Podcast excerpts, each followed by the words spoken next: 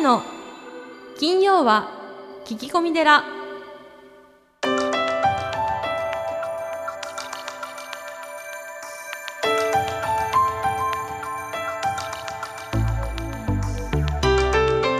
ようこそ架空のテラスタジオにお送りする長谷の金曜は聞き込み寺ナビゲーターの南雲もぐなです。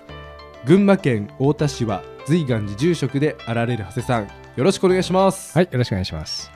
えーポッドキャストネームファンシー牧野さんです。4月から幼稚園へ入園する子供が私と離れて遊ぶ場面になると大泣きしてしまうんです。私が親の在宅介護をしておりあまり子供同士で触れ合う機会を設けてこなかったことが原因なのかなととても後悔しています。子供が笑って幼稚園を楽しめるようにサポートしたいのですがえーこれからどうやって接したらいいのでしょうか？ということです。はい、まあ、ここはね森田保育園園長である長谷さんに ぜひお答えしていただきたいんですまあ、僕の得意分野ですよね。そうですよね。はい、あのお母さんのおっしゃる通りだと思います。はいあのお子さんはですね、とにかくあの男の子でも女の子でも、えー幼少期はお母さんが一番ママですね。なので、あのまあ、在宅介護でお忙しいと思いますけれども、はい、あの否定しないことですね。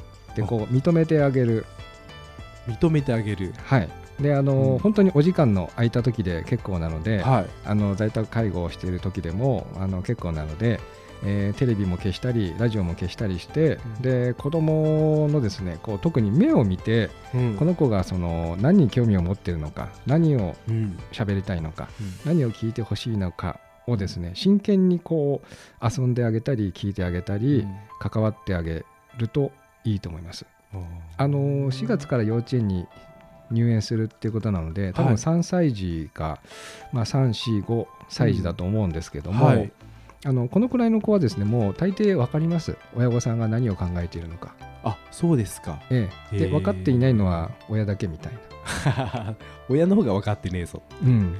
あのーだからですね親に見せる顔と その幼稚園で見せる顔って違うんですよ、ああ、そうなんですか。うんもうそんな使い分けができるんですか。うんうん、でお母さんの前では泣くけど保育園とか幼稚園ではまあ泣かない最初泣くんですけどねあ、そうですよね。はい最初はね。まあ、3日か4日で慣れてくるとね長い子でも1週間ぐらいでうん慣れるので、うんもうケロッとしてます、ですよね。はいでまた子供たちは子供たちの社会みたいなのがあって、うんあるよねありますよね。はいはい、うーんそっか。まあだからやっぱり子供とちゃんとねさっきいいなと思ったらラジオも消してテレビも消してその子供の目を見てしっかりこう話し話すというか、うん。うん、なんかそれすごいいいなと思いましたね。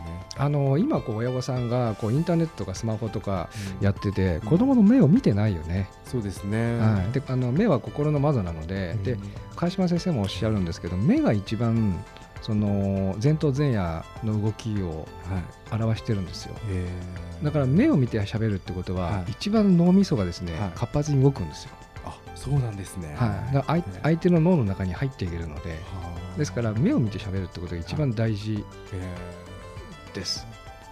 ーそうですはね。い。であの大人の自分もすごい勉強になっちゃいます。はい、であの、はい。まあ、奥さんのね奥さんにも喋る時もよく奥さんの目を見てうん。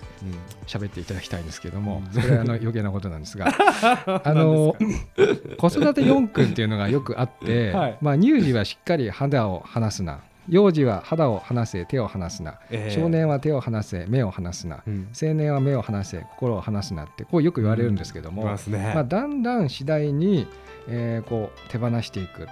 で僕はあの子供って、えー自立させることが大事だと思うんですね。はい。親は先に亡くなるので。うん。ですからそういったことでですね、うん。こう将来10年後20年後30年後を見据えてうん。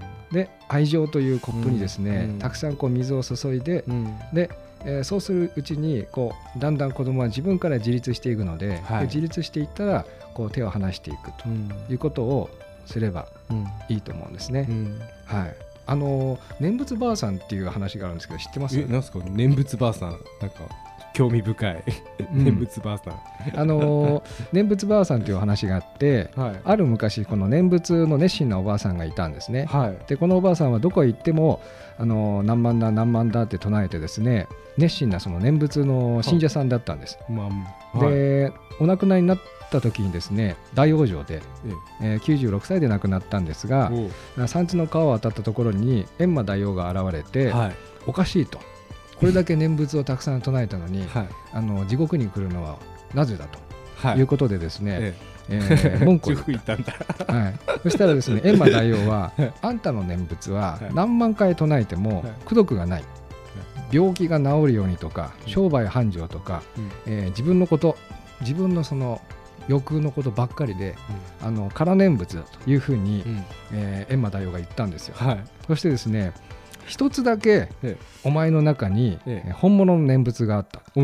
そのおばあさんがですねある時その買い物に行った時に、はい。こう雷がゴーッとなってはい。それがですね、えー近くの木にガーッと落ちたわけですよ。はい。でその時におばあさんが心の底から「はい。何万だ!」ってですね 言ったこの念仏だけが本物だというふうに言ってですね、心のええ何万だあが地獄行きを免除して、はい。まあ、極楽に行かせていただいたという話が。ああそうですか。その何万だが。念仏ばあさんの念話なん仏ばあさんの。これ何が言いたいんですか？あの真剣にはい。遊ぶっていうことです。ああそなるほど。うん。真剣に祈れ。うん、真剣に祈り真剣にその子供と触れ合って遊んでいただきたいっていうことですね。いやはい。素晴らしいですね。うん。このエピソードからこのエピソードを出してくるとは。はい、念仏ばあさん。面白かったです。僕 念仏ばあさんちょっとこれ絵本とかなってないんですか？ああ、いいね。今度絵本にしようかね。は著作権あると思うけど。いいやーこれちょっといいですね、うん。ありがとうございます、はい。真剣にいきましょう。はい。さあそして3月のゲスト、えーここ一番屋創業者であり NPO 法人イエローエンジェル理事長の宗次徳地さんですそれでは長谷さんスタンバイよろしくお願いしますはい、よろしくお願いします。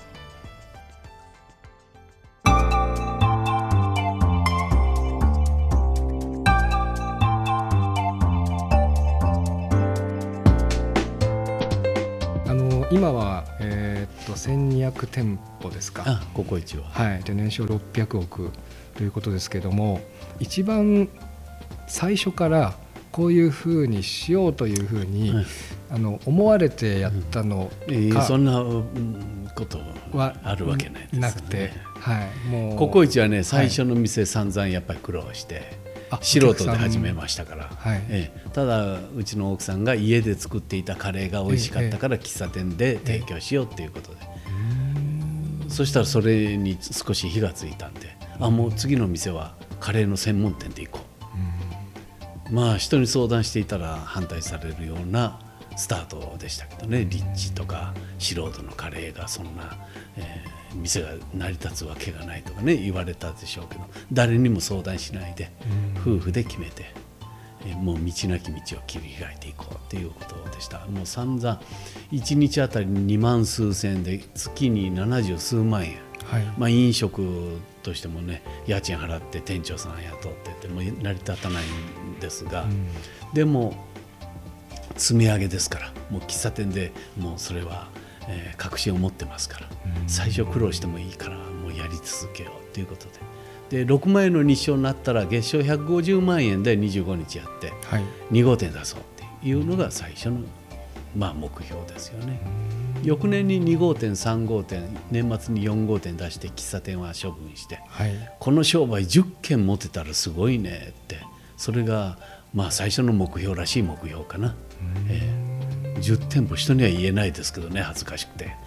うん何大きなことを言ってるんだってね言われ頃そうで。その頃はですね。もう今や1200店舗ですからね。その10件も1件あたり150万で年商1800万ですからね。10, 10店舗でも1.8億ですあけどね。ですね。まあ自分当時の自分たちにしては大きな数字でねそれが。あのー僕はあの書籍を読んでちょっと驚いたのが今まで、えっとまあ、廃業といいますか、うん。あのうまくいかなかったところがほとんどない。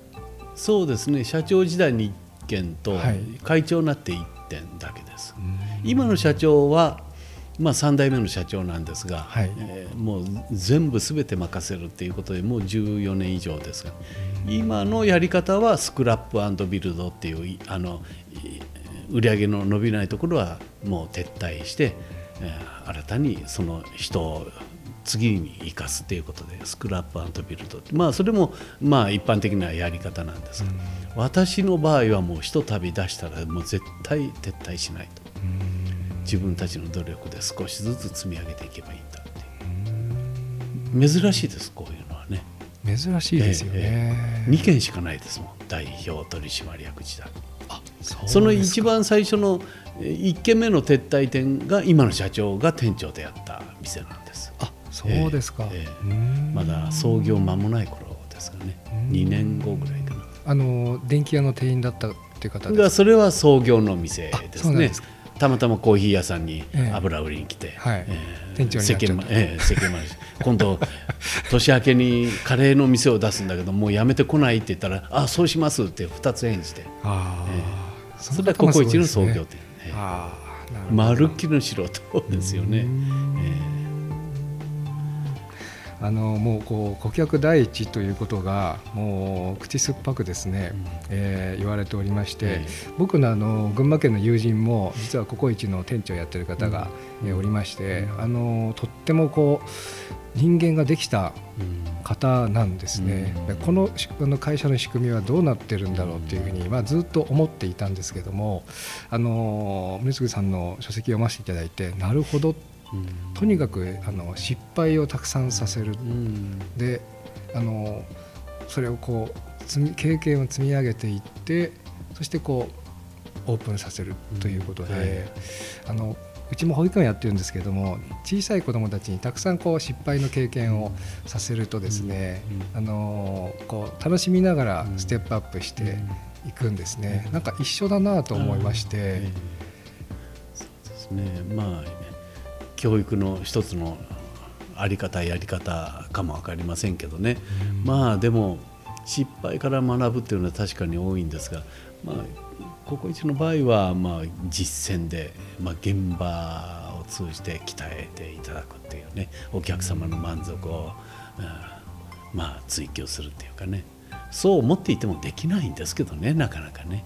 ただえー普通に、えーやるのとは、まあ、少しずつは差がついていくのかなっていうそんな程度ですね。書籍の中で大切なことは、えー良いと思うことをずっとやり続けることだとえーいうことで、えあのまあ、仏教ではこう精進とか言いますが雨乞いの話がございまして、えー、と必ず雨を降らせるあの素晴らしい占い師がいてあの秘訣は何かって聞いたらあの降るまでやめないことだと。ーうん。うん。まあよく言う言う言い方ですよね。はい井戸水出るまで掘り続けろ。そそうですね。なんかこうあの宗次さんのこう書籍を読んでいるととにかくもう最初からもうやめないってことが決まってると。いやまあ、あのそういう部分もあるしすぐ諦める部分も、あそれもそれもうジャズいろいろありますけどいいこと、まあ、単純にいいことですね、まあ、私で言うと早起きとか街の掃除とかっていう、はいお客様第一主義だとかね現場主義を貫く、そういうことはずっとやり続けることできました、えー何もかもはできませんよね、そんな。であの、えー、と毎朝あの早起きでい。らっしゃって、あもう日本一だと思ってます。そうですね、え365日を通じて、まあ、平均したら3時50分に起きてます、あ。ええ。遅い日は目覚ましの日で3時55分です、ーえーえ。えーあの早起きは三問の徳えあもうどころじゃないです。3億の徳と、うんどころでもないですね、はい。私の場合で言うとね。えー、あの30億の徳ってうん。書いてあるんです。けど、うん徳があの損得の徳ではなくて、うんうん。徳うん。人徳の徳ですよね。はいはい、はい、うん。えまあやり続けるっていうね。やり続けないとそういうこと効果はないですからね。街の掃除もそうですが即効性がないですからね。皆さんやりたがらないですよね。辛いですしね。毎毎日毎日。ー早起きにしてもね。それと人に迷惑かけるわけじゃないから、そうですね。まあ、私はどういうわけかね。続きましたええ。もう今は起きる瞬間は辛いけども、えもう直後から動き回って愛によかったっていうね。楽しんでやってます。ーもうあの逆に掃除をしないと気持ち悪いっていう、えそういうことはないあないないんですか？よく言いますよね、ええ。ただ私の場合花も植えてますから、はい花がやっぱりね生き生きと咲いてほしいんでね。夏なんか水まきも大変ですしね、はい。それはもう早くやりたいなって。でもこの机の上の仕事も、はい。お礼状もいつでも書きたいしまあ、ええ。そういうことでそわそわしますね。掃除の時間が迫ってくるとね。手書きですか？あそうです私は、ええ。まあそういう時間に当てられます。4時10分にはもう机向かってますから、普通例えばこう成功されたりこううまくいって上場されたりするとそれをこう他の人にさせて自分はあの先生の本の中には遊戯って書いてありましたけどあの他のことをしてしまったりということがまあ多々あると思うんですが、まあ自分の欲求を満たすことにね皆さんはい、一生懸命ななる人が多いですよね、うん。楽しいからね。ある程度時間もお金も自由になる。しでも私の場合は経営に上積み上積みでね目標ですね。目標を追い続けるっていう。まあこれも当たり前のように思うんだけども経営者なんだからそれそうしましょうよって言うんだけどもいやそんな経営だけが人生じゃありませんからって言わんばかりの人がまあ圧倒的に多いですよね。これも最初から決めていたんいややっぱりだんだん広がって大きくなると、はい。楽しいしね周りも喜ぶことばっかりですからね。で社員教育一つとっても、はい。右肩上がりしてれば、えーもっと頑張れ頑張れって言わなくてもいまあ一部の人ではあるんだけど5人に1人は自ら頑張りますよね、この会社で頑張れば5年後10年後のまあ自分の姿が見えてくるとかね。幹部をやがては幹部に、えーしてもらえるぞまず業績を良くするともう何もかもがうまくいきます。あーなるほど。なんかあの宗次さんをこう見ているとまあ仏様というか、観音様のこう菩薩様のこう利他行なようなですね、全くこう自分の欲とか我とかがこう感じられなくて、でこう最終的に全部次の社長さんにこうバトンタッチして全て引かれましたですよね。ええこれもなかなか普通ちょっとできない、ねその方がいいんですけどね。執着するともう嫌な思いをお互いがね、ええ。えーすること分かりきってますもんね。そうですね。うんもう私の場合は執着ゼロでスパッとうん。潔く。で辞めたのが2002年5月31日なんですがねはい。その直後にこれ人から言われたんですけどねええもう宗次さんそんなもう見事な事業承継やって次なる社長に全部委ねることができたのもやり尽くしたんですねって言われてうんうんなるほどそうですねっていう会話をしたのが印象に残ってますよね。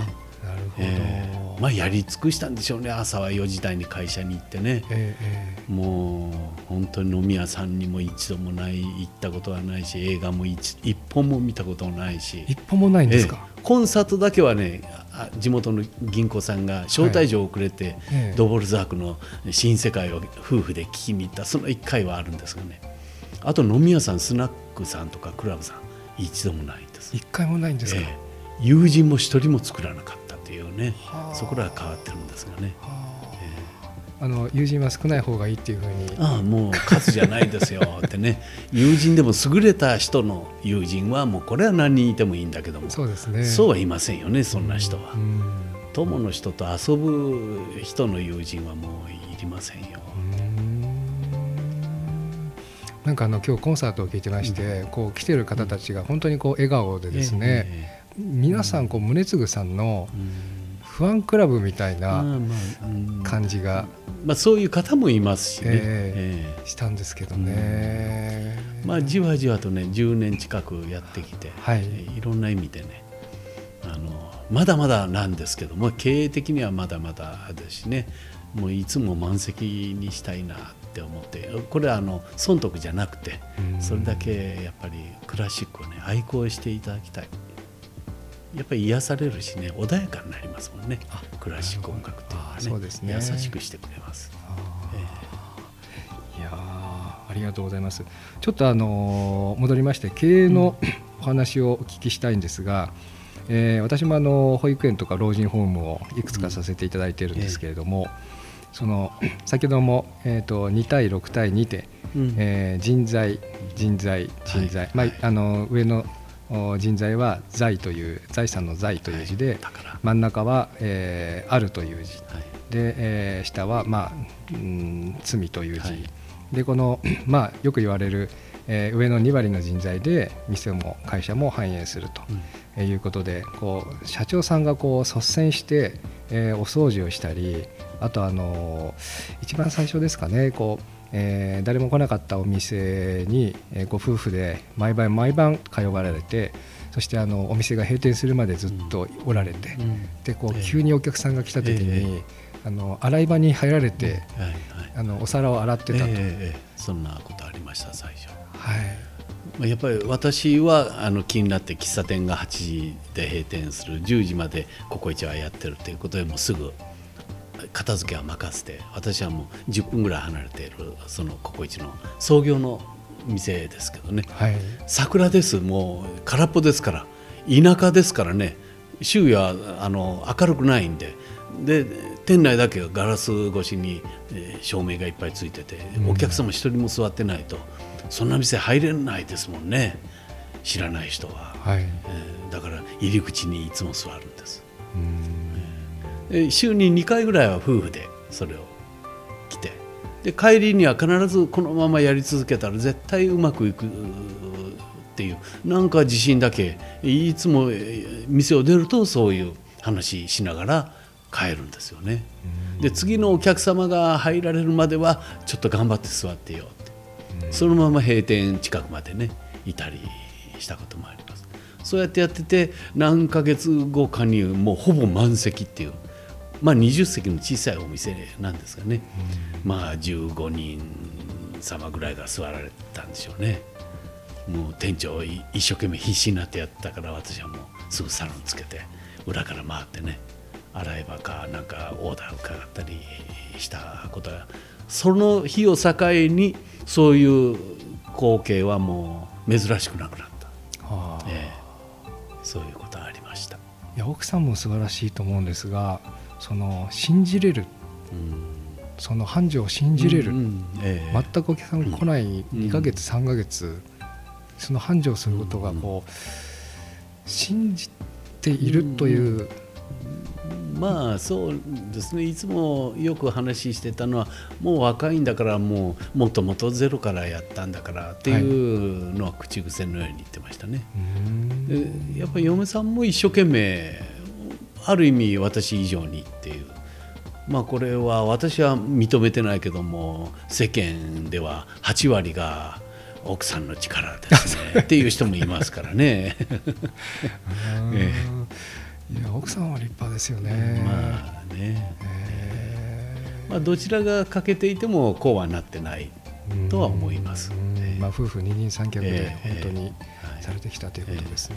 私がこうしたいああしたいエリア広げたいフランチャイズをやりたいもう全部賛成してくれましたから。はあ。ええ。でそうやって事業を広げるとお金がいりますからもうお金を借りにすぐ走ってえ一度もノーと言われたことがない、はあ。最最高は1999年の9月借入残あの銀行からのローンあの、はい融資、はい155億まで行きました。はあ。借入金が。155億ですか？ええ154億9000何百万は株を公開する前年のとことなんですがあね、はいはい。え栃木県矢板市にも、えー、と58億円かけて工場を作ったりして。まあ借金は全然怖くなくてむしろ楽しみで。借金大好きだったんです。大好きですか？創業以来ずーっと。はあ最初は電化ローンですよね、はい。20万30万のものを何か買う買うたびに電化ローンあ電気製品ですね。そうそう、はいはいはい。昔はよかった、はい。お金ほとんどないですもんね、ええ。何かというともうローンで。ローン一つずつ住みをしてね、はい。何月住みとか言って。もう楽しんで借金してま しで。現金商売で真面目にやればはい。売り上げ、うん、下がるわけじゃないんだしあ新たな店でまた設備投資してねはい。またその売り上げも増えるし。不安に思ったことはないんですけどね、まあ、銀行も貸せるから貸すわけですよね。あもちろんそうです、はい。ええ。一度もだからノーと言われたことはないです。はあ。銀行さんから。あの一番最初こう年を越せない時に、えー、と銀行から100万円融資をしていただいて、ええー、とそのうちのいくらかを。70万円を給料袋に入れてはい。渡して、もう足らないこと分かってたんで、ええまだ引っ越ししてまかないところでね、ええ。4号店1回住居付き店舗を喫茶店処分して、はい。もうこの商売10軒にしようということで、はい。愛知県の郊外に小さい土地買って3階建てで1階に店舗と事務所と、まあ、ちょっとしたキッチンとあとあの商品置き場40坪をまあ、4区画に区切ってで年末に4号店としてオープンする。その直前ですね引っ越しして、えーまあ何十も経ってない時にうちの嫁さんが、えー地元のその信用金庫さん行って取引も何もないんだけども引っ越ししてきたんですここを拠点に10軒の店にしますから100万貸してくださいって、まあ、そんなようなことを窓口へ言って、で1週間後ぐらいにもう一度行って、えーその時100万お借りできてで70万円はもう給料袋に入れて従業員さんに出して。残った30万のうち10万ずつを1号店の,、えーあの社会福祉協議会さんに10万円とこれからお世話になるっていうそのところ町のじ、えー社協さんに10万円。で残った10万円で昭和55年を迎えたんです。それが寄付っていう言える最初ですね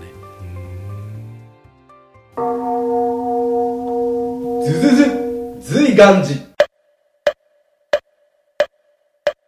随願寺にまつわる最新情報をずずずっとクローズアップしてまいります。行事のご案内講演会コンサート情報エトセトラさあ今週は何でしょうか？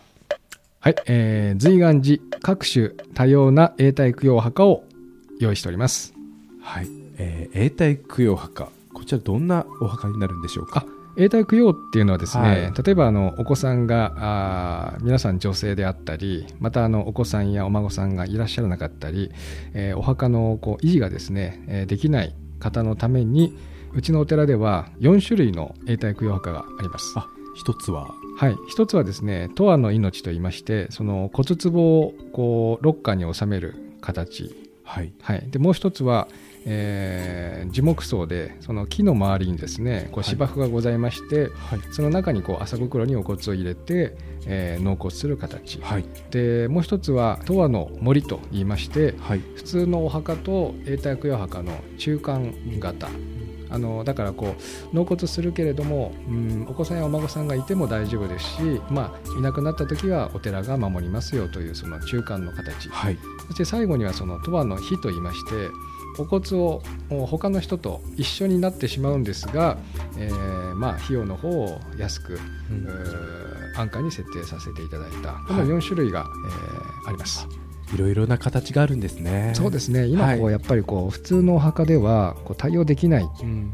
方も増えて。方もたくさんいらっしゃるし、助かりますね。はい、うちもこう永代供養会やってみてですね、お子さんが男子のお子さんがいるけれども永代供養墓を申し込まれたりあとはその若くして旦那さんを亡くされたうん。方とか、はうん、お母さんと一緒に入りたいとか、うん。まあ、いろんなこう需要がですね、はい。えーございまして。いなるほど、っうん。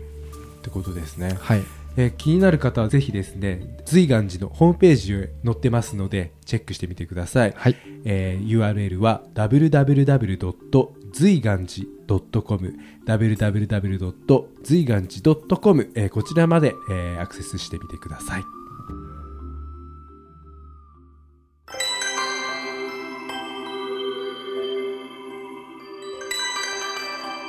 長谷の金曜は聞き込み寺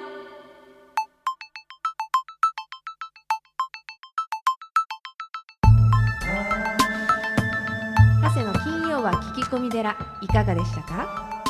この番組ではリスナーの皆様からお悩み相談メールを募集しています。メッセージは随願寺のホームページからお悩み相談メニューをクリックしてください。お便りを採用された方には長谷の著書「お坊さんが教える悟り入門」をもれなくプレゼント。また講演会法話会のご依頼もこちらから。www. 随願寺 .com www. 随願寺 .com これまでの講演会ライブの模様もホームページから有料でダウンロードできますのでぜひチェックしてみてくださいね。それではまた次回も未知なるテラスタジオでお会いしましょう。合唱。